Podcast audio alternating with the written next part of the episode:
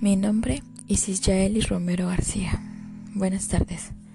Se dice que la filosofía es el amor por aprender, mientras que la educación es el proceso que se lleva a cabo para aprender. Es importante que la educación sea comprendida, sea libre y cause felicidad.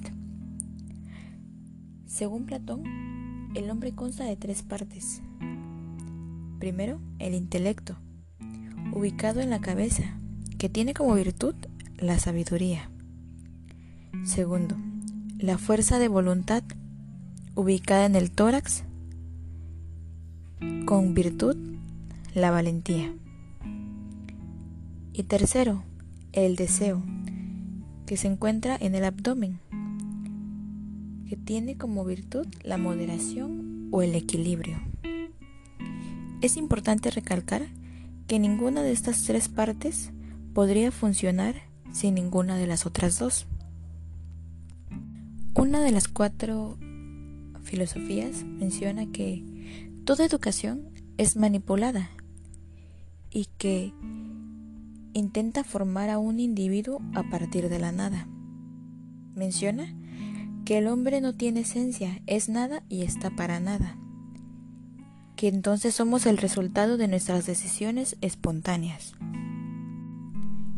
La segunda antropología afirma que la esencia del hombre son los sentimientos, que si perdemos la emotividad estaríamos perdiendo el gusto por la vida, que la vida se mide por la felicidad vivida y se cree que estamos dotados de un sentimiento empático, que nos hace estar alegres cuando nuestro semejante lo está, o nos hace sufrir cuando el otro sufre.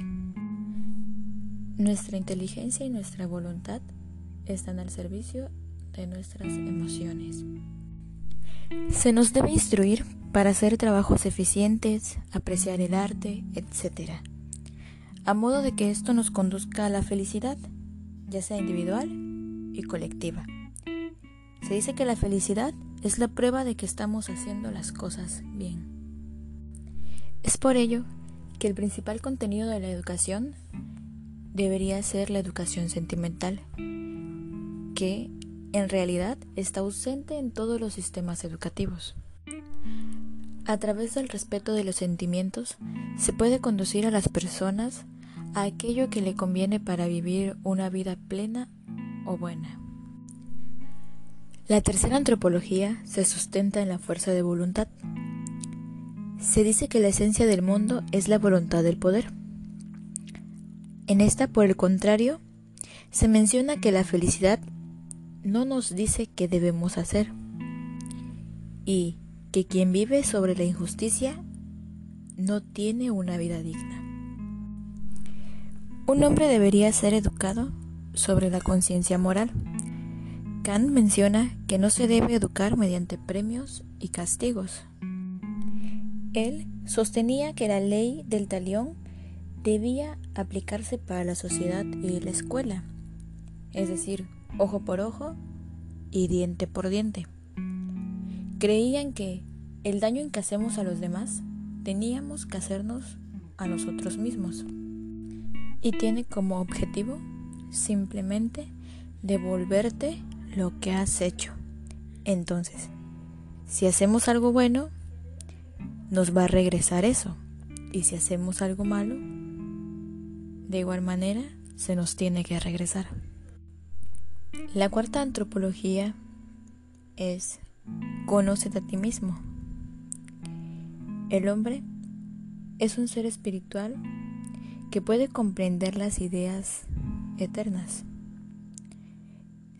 Platón menciona que la naturaleza material o corporal del hombre es una imagen de su esencia, que no está expuesta a los ojos de los demás.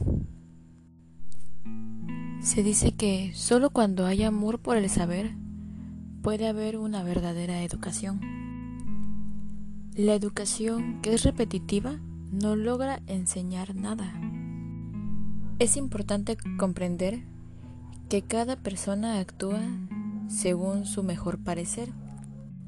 Al hacer lo que creemos correcto, Se puede interpretar también como que no somos libres de elegir nuestros actos. Para que la educación sea algo aprovechable, es necesario que las cuatro filosofías se junten, tomando lo bueno de cada una, los sentimientos, la voluntad, la racionalidad. Al final, todo en conjunto puede lograr que la educación nos sirva para vivir una vida buena.